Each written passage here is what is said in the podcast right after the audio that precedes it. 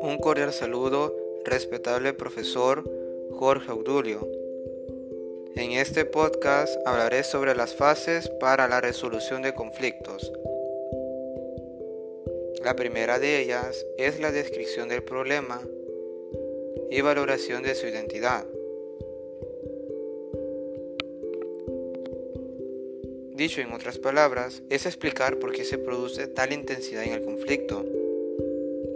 Utilizaré el siguiente ejemplo para hacer más fácil su comprensión.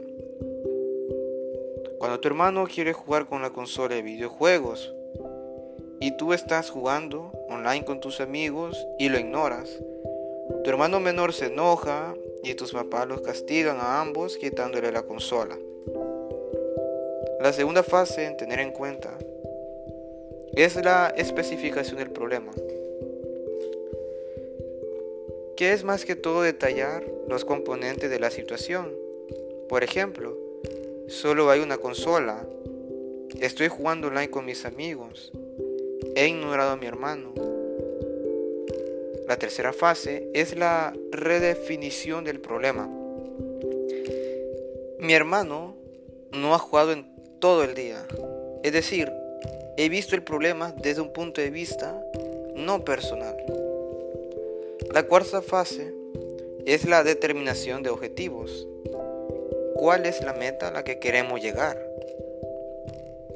En nuestro ejemplo la meta sería que ambos podamos jugar. La quinta fase es la búsqueda de alternativas. Es decir, hacer una lluvia de ideas, buscar soluciones, opciones al problema. Por ejemplo, una de ellas podría ser crear un horario. La sexta fase es la valoración de las soluciones y selección de las más adecuadas. Es necesario evaluar las alternativas para seleccionar la más apropiada. Por ejemplo, mi hermano y yo hemos decidido crear un horario. La séptima fase es la explicación, la aplicación y evaluación de las respuestas. Es decir, poner en práctica la solución elegida y ver que se logra el objetivo. Por ejemplo, la creación de un horario ha logrado que mi hermano y yo podamos jugar de manera equitativa y resolver el conflicto.